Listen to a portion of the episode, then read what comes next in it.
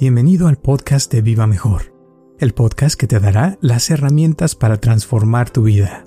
Bueno, eh, yo creo que ese es la, el mensaje y ahorita se me ocurre del, hablando de la primera frase que del refrán que pusiste de del cazador que hace mucho ruido es el que caza menos pájaros. Sí. El que caza más pájaros es el que es callado y yo creo que, que, eso tiene que ver con la sabiduría, ¿no? Cuando, cuando uno profundiza en algo y puede comprender la otra cosa, eh, como que hay menos cosas este, que se, o sea, como que se comprenden mejor y hay más, es una comunicación que a veces ni siquiera es hablada, donde, donde te conectas de una manera muy especial y, se siente más afinidad, más amor por esa persona, pero no por lo que se dice tanto, sino por lo que se siente, ¿no? Y que se hay ahí, y creo que ahí puede uno cazar más pájaros, ¿no? Yo, Roberto Aceves y Carlos González Hernández, desde 1993 hemos estado ayudando a la comunidad de habla hispana a vivir mejor.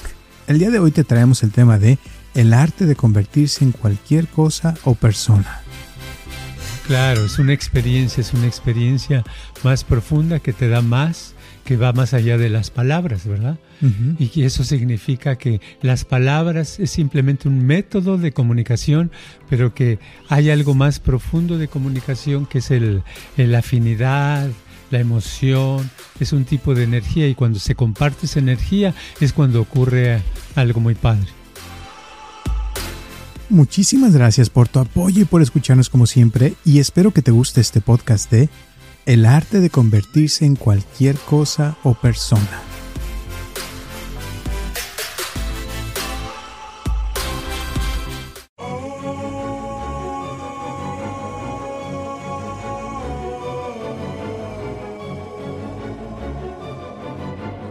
Hola a todos, les habla Roberto Aceves y estamos comenzando un episodio más de Viva Mejor y tengo aquí a mi lado a Carlos González. ¿Cómo estás, Carlos? Ah, pues aquí estaba yo leyendo, tengo un librito que de vez en cuando veo de 1700 refranes en un libritito chiquito. Este, yo no lo compré, quién sabe quién lo compró aquí en la casa y lleva años y dice el cazador ruidoso es el que consigue menos pájaros. ¿Qué querrá decir eso? Esa es la pregunta. Entonces yo me imagino es que cuando uno, cuando uno está eh, un cazador, si hace mucho ruido, pues los pájaros escuchan y vuelan, ¿verdad? Y se van. Entonces a veces se me ocurre con las personas como somos, que muchas veces hablamos de grandes planes y muchas cosas que vamos a hacer y hacemos tanto escándalo o que nos ganan la idea o simplemente se nos, nosotros no lo, no lo hacemos, nada más estamos haciendo escándalo y no pasa nada, ¿verdad? ¿Está buena? Sí. bueno, eh, te cuento que hoy tenemos una pregunta. Eh, estaba platicando con una persona el otro día eh, que hace unos, unas semanas hicimos un programa de la admiración. Sí. Y hablábamos de cómo si tú admiras algo, eso se libera y que si te resistes a algo se, se te puede hacer más fuerte. Entonces, esta persona estábamos tratando de aclarar varias cosas y una cosa que salió es de que si alguien, por ejemplo, te trata mal y te pega o es alguien que, es abusivo, es más difícil admirar a esa persona y todo eso. Claro. Y, de ahí este, empezamos a hablar de cómo, eh, y esta es la parte que quisiera hablar hoy, de cómo eh, si uno se convirtiera en la otra persona, en ese momento muchas cosas se, se quitarían. Entonces estábamos hablando de eso y entonces esta persona me dice que, que si eso es como tener empatía, ¿no? Con la otra persona o como eh, decir, ay, mira cómo está esa persona y, y como ver su punto de vista. Pero le, decía yo que no, que es más como convertirse en esa persona. es como dejar de ser uno mismo y convertirse en la otra persona. Y esa es la parte donde a veces me cuesta, a veces, eh, que, como explicarlo más, mejor a las personas y creo que sería buen tema para hoy. ¿Cómo ves?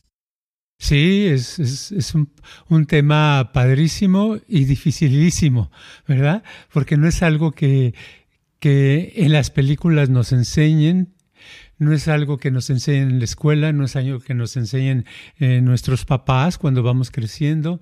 La sociedad no nos enseña eso porque es un punto de vista muy esotérico, muy espiritual, ¿verdad? que tiene relación, ¿verdad? Este tiene relación, por ejemplo, en el sentido de que ese, es, ese tema quiere decir como que si eh, un ladrón te está robando, ¿verdad? Eh, que le, le das el dinero o te lo repartes con él y se, te vas corriendo junto con él, ¿verdad? ¿verdad? Vámonos. Entonces, como volverte esa persona no es, no es de decir, ah, mira, me pega porque de niño lo trataban mal. O este, me insulta porque es lo que aprendió en la escuela. O sea, como ese tipo de justificaciones, de razonamientos que usamos los humanos para eh, justificar el hecho de que alguien nos esté dando de trancazos, no es lo que tratamos de decir, ¿verdad? Sino simplemente lo que quiere decir es que nos volvamos también, nos volvamos, si vamos a ponerle un nombre a la persona, vamos a ver, en, siempre usamos hombres, vamos a ser mujeres, que eh, Petra es la que nos está golpeando todos los días, ¿verdad? E insultando. Entonces nosotros nos volvemos una Petra, hasta nos ponemos ropa parecida a Petra, ¿verdad? Caminamos como Petra y nosotros empezamos a, dar golpes como Petra, a otros no, a, la, misma, a la misma Petra, ¿verdad? Entonces empezamos a, hablar como Petra, a hacer como Petra. Eso es mucho, es muy difícil, es muy complicado, pero si lo pudiera uno lograr, entonces ocurriría algo mágico, un cambio en esa relación, ¿verdad? Porque ese es el problema, el cambio que no ocurre en la relación, porque en esas relaciones siempre son, la que el ejemplo que me pones es de una relación sadomasoquista, donde uno es sádico, un sádico necesita un masoquista. ¿Qué es un masoquista? Es el que le encanta sufrir, aunque sufra. ¿Y qué es un sádico? Es el, que le encanta eh, golpear y hacer sufrir, ¿verdad? Entonces, para que haya, existan los dos, tienen que, tienen que haber los dos es como un cantante, no puede haber un cantante si no hay audiencia.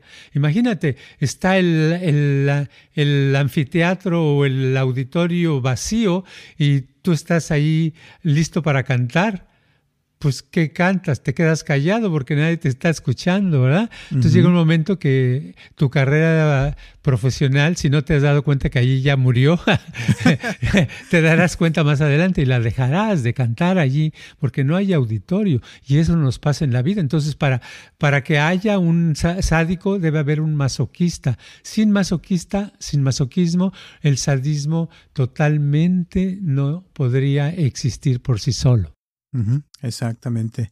Y de esto también estaba hablando yo de, de, volviendo a lo de la admiración, que, que es, o sea, cuando por ejemplo te conviertes en algo, le decía yo que esa es como la admiración más grande que puede haber, o sea, que te haces la otra persona y o la cosa misma y ya, o sea, estás sintiendo, viendo o, existiendo como esa cosa eh, y y, te cambia todo, porque, y, me refiero a realmente hacerlo, o sea, de, de, dejar de ser uno completamente y ser la otra persona. Eh, y como que en ese momento, o sea, por ejemplo, volviendo a lo de Petra, que decías que puede pasar algo mágico, a lo mejor en ese momento la otra Petra se siente entendida, se siente comprendida y a lo mejor sana su, su trauma de toda la vida y en ese momento se cura, ¿no? Exacto, exacto, eso puede pasar. otra cosa que podría ser, por ejemplo, una persona que quiere entender la admiración y no puede admirar a otro, pues por lo menos podría intentar admirar su relación con la otra persona, ¿verdad? Poder admirar eh, cómo eh, yo puedo hacer que Petra me pegue y me lastime y sufra. que, es increíble, ¿verdad? Sin culparse, sin nada, sino ver lo, maravilloso de esa situación, ¿verdad? Y a lo mejor si lo, si lo admira realmente, llegaría a un punto muy pronto donde la relación, esa sadomasoquista, se cortaría. No necesariamente la otra persona cambiaría, la, el sádico, pero cambiaría la relación y, uno se alejaría de Petra. ¿verdad? Padremente, porque uno admiró eso que estaba sucediendo. ¡Ay! qué padre, qué cómo me encantan los golpes. Wow, qué maravillosos golpes. Y luego cuando me estoy poniendo, me llevan al hospital todo vendado, todo amoretonado, ¿verdad? o sea, siempre hay unas maneras de admirar, si no puedo admirar uno más algo más, más fuerte, ¿no? Sí. Ahora me imagino que hay gente que, que está sufriendo en una relación así y que no puede pensar así. no, no puede pensar. Que le costaría mucho trabajo, ¿no? Porque dices, ay, ¿cómo voy a admirar al que me está abusando? Pero a la vez son personas que no pueden liberarse de eso tan fácil. Eh, una por miedo también, porque hay gente que pues también les pueden, si se quieren escapar algo, los, pueden matar. matar, exacto. Entonces, podría, ¿qué podría hacer alguien así en esa situación para ayudarse y poder hacer lo que estamos hablando? Bueno, tiene que ser lo más simple, porque hay situaciones muy difíciles donde no se le puede decir a, todas las personas, haz esto, haz aquello, o admira tu, tu dolor o tu sufrimiento, porque es demasiado. A veces el problema más grande es que dependen de, de Petra, ¿verdad? Dependen de Petra económicamente. Sin Petra no pueden irse a ningún lado, no tienen ningún quinto, porque Petra nunca les da, porque si, si, Petra lo planeó muy bien, dice voy a tener esa persona atrapada, ¿verdad? Entonces no le voy a dar dinero, porque si tiene dinero le doy libertad, ¿verdad? Puede hacer cosas. Entonces no tiene dinero, no le dejan trabajar, o si le dejan trabajar le quitan todo su dinero. Este, eh, tienen hijos y te vas, te, yo me quedo con los hijos, nunca los vas a volver a ver. Eh, muchas cosas le quitan, le ponen todo un, un peligro alrededor. Entonces el admirar es demasiado. Entonces lo único que puede hacer la, la persona para empezar es sentarse y, poder encontrar unos minutos de soledad lejos de Petra, ¿verdad? O cuando Petra está eh, consiguiendo dinero fuera de la casa y, y hacer que, que ponerse a, a, relajar, a soltarse, como decíamos en, en otro podcast, de, eh, surrender, de soltar todo, ¿verdad? Por unos momentos y empezar a trabajar en soltar eso por minutos, porque su mente está tan cerrada que lo que le digamos es demasiado y no lo va a poder hacer, porque muchas Muchas gentes dicen eso. Dicen, no, es que sí, pero ¿cómo lo hago? Es que usted no sabe, no me entiende, es que pasa esto y aquello. Y es un problema de nunca acabar. Entonces necesitan algo muy, muy pequeño, como simplemente cinco minutos de soltar todo y aprender. Y se va a llevar a lo mejor meses en eso. Pero cuando lo pueda lograr, el soltar todo, el relajarse, el quitar esos pensamientos, ese sufrimiento por cinco minutos, va a poder llegar a seis minutos y va a llegar un momento donde ya eh, se pueda lograr la liberación, ¿verdad? Que es tanto había pasado, porque una, una de las cosas que tiene que, que, llegar a admirar es el hecho de por qué se metió con esa persona, ¿verdad? ¿Qué, ¿Qué, me hizo?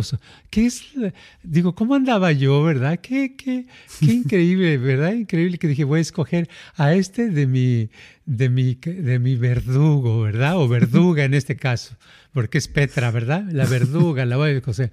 Entonces eso pasa y es una, un problema muy grande, ¿no?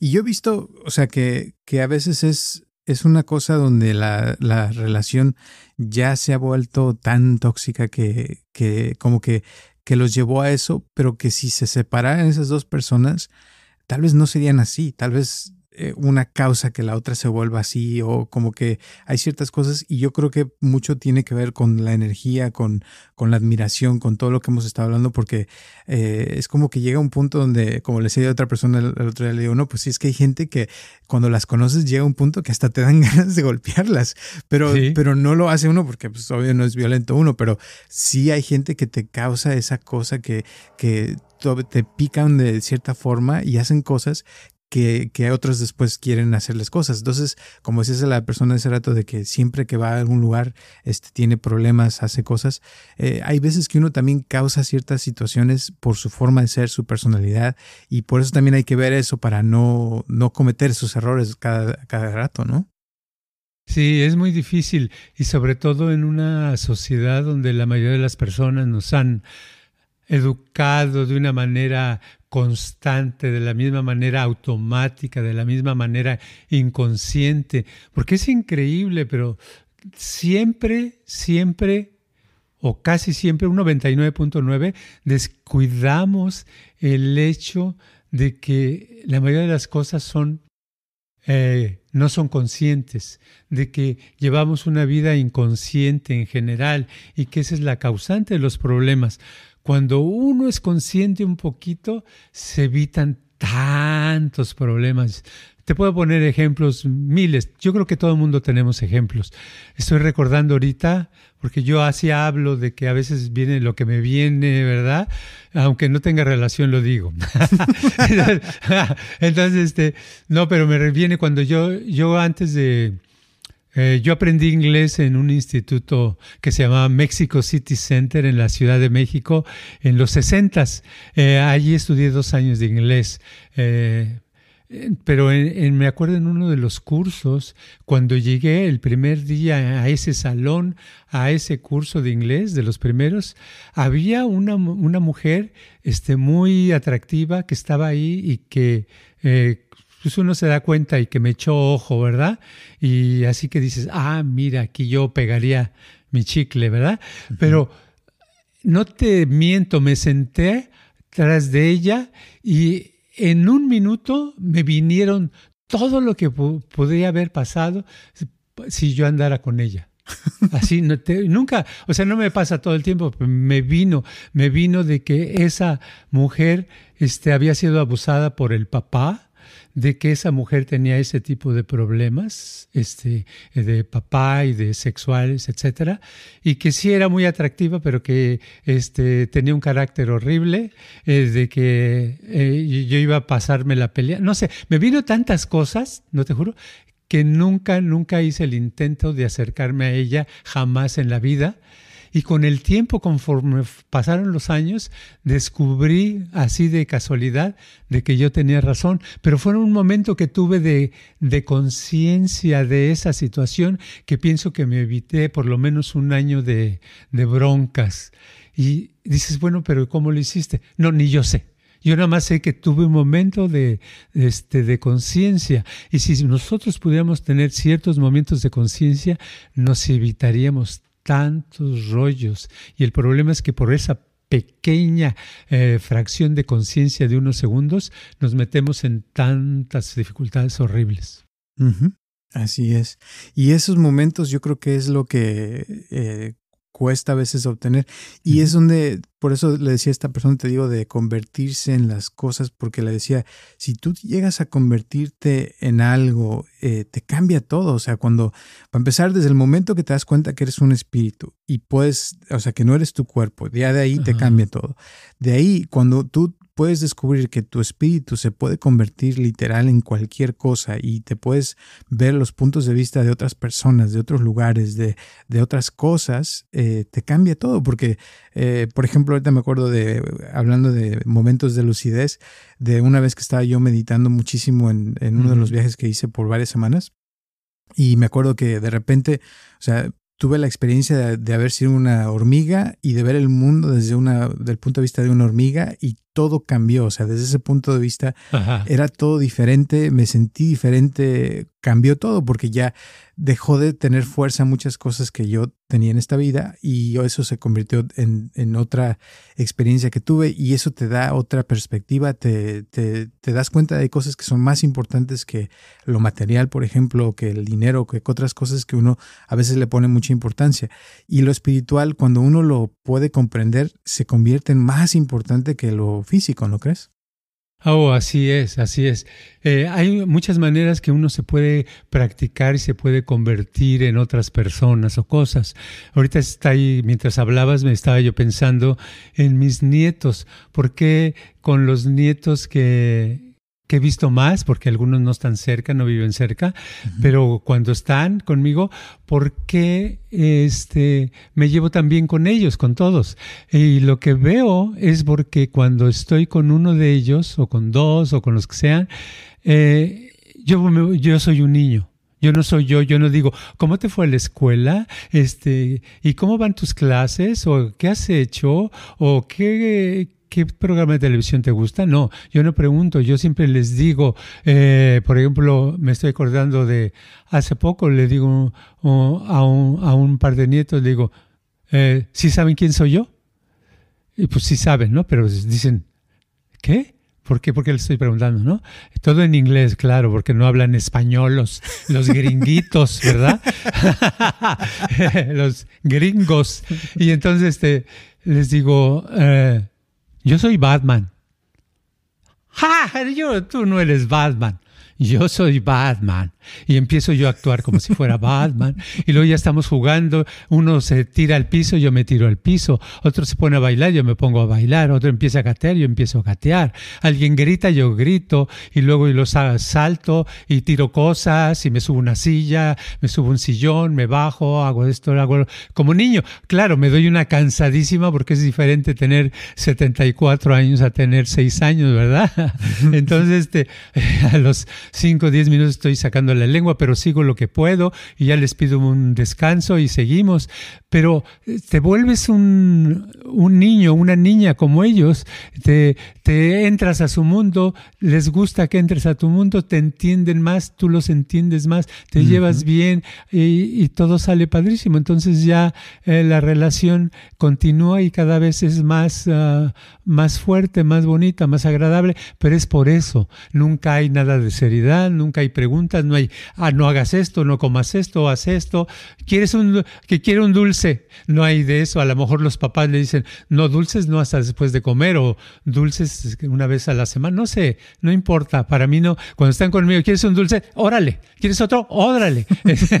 Órale, los, los empacho de lo que sea, de lo que quieran. Entonces son momentos. ¿Por qué? Porque son, somos niños en ese momento y yo también de niño tengo que comer mis dulces. Entonces todos comemos nuestros dulces y todos estamos felices.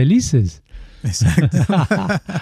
Esto me recuerda a, la actuación de, que sé que existen dos escuelas, no me acuerdo los nombres, pero una sé que es cuando te conviertes en, el papel, en lo que, en lo que vas a hacer, y que vas a actuar de eso. Y la otra es que es como que tú estás actuando de esa forma, o sea que no te vuelves, sino eh, eres como que pretendes ser eso y no eres eso realmente. Entonces, eh, la escuela donde te conviertes en eso se dice que es como que todo tu ser se, se hace y se transforma en eso y, y, por el tiempo que estás actuando en esa forma, te vuelves ese papel.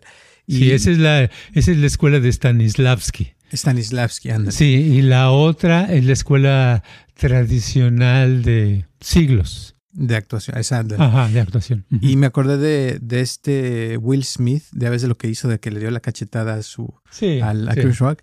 Y, no sé si viste la película que hizo, por la que ganó, que se llama King Richard pero si la ves está muy buena y gracias a esa película, o sea, fue por lo que después hizo lo que hizo, para que el que la vea pues se va a dar cuenta porque él se metió muchísimo en el papel y era, estaba tan recién hecha la película que cuando pasó lo que pasó, por eso actuó de esa forma porque traía ese papel todavía en su sangre, imagínate. Pero es eso, o sea, te conviertes en eso y cambias y ya no eres la misma persona, ¿no? Sí, exacto, exacto. De todos modos ya me cayó gordo él desde la cachetada.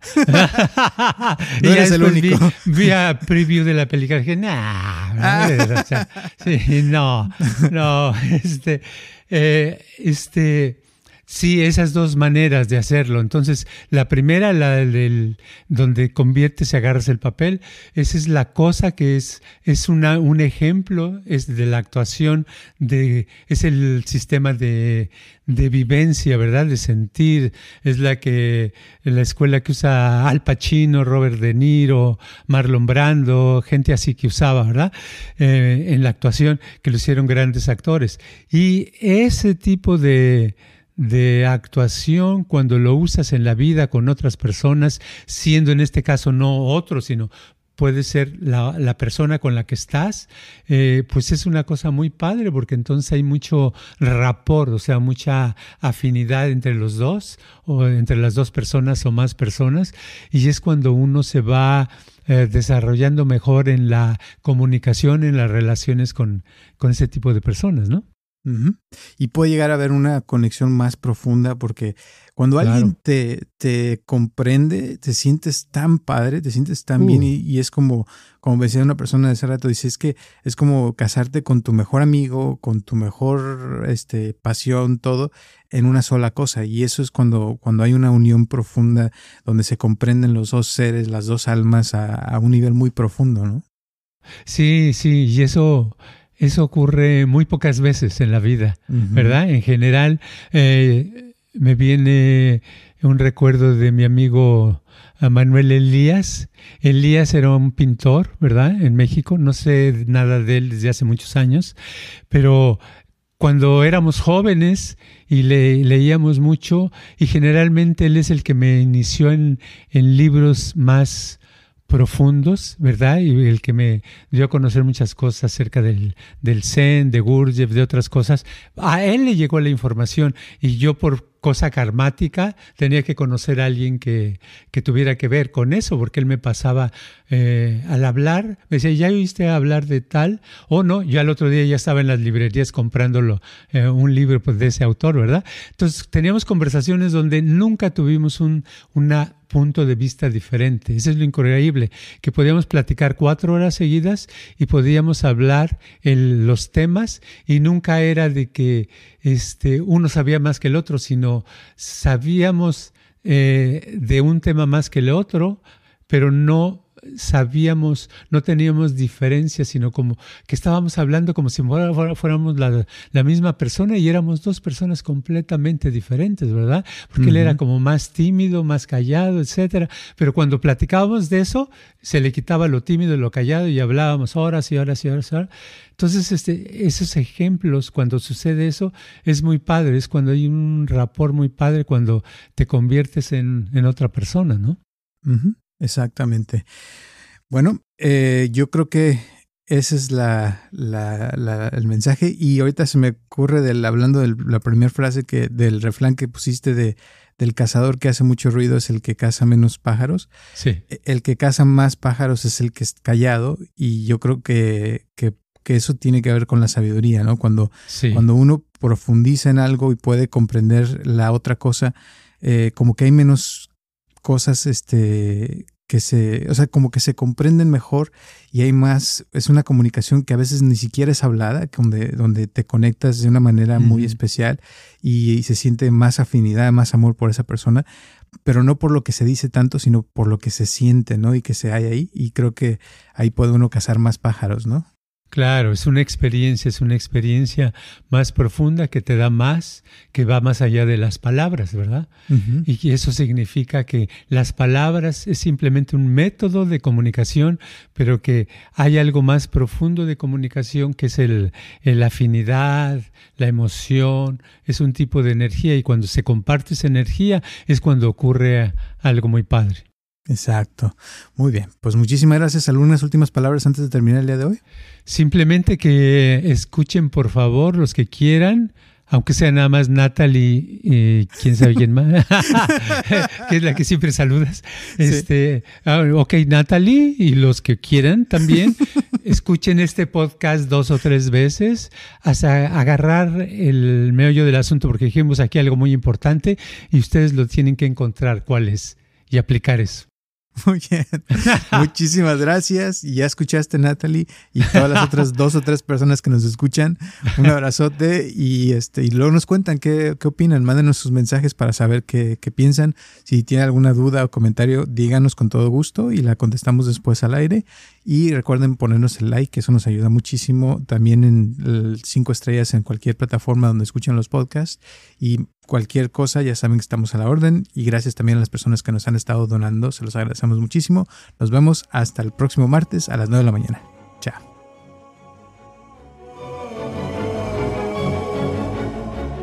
Este podcast está patrocinado por Viva Mejor. Ayúdanos a compartirlo con tus amistades para que crezca esta comunidad y si te interesa donar algo para que este podcast continúe o si tienes algún problema o pregunta que te gustaría resolver, por favor comunícate al área 714-328-4661 o mándanos un correo electrónico a vivamejorx3000 gmail.com.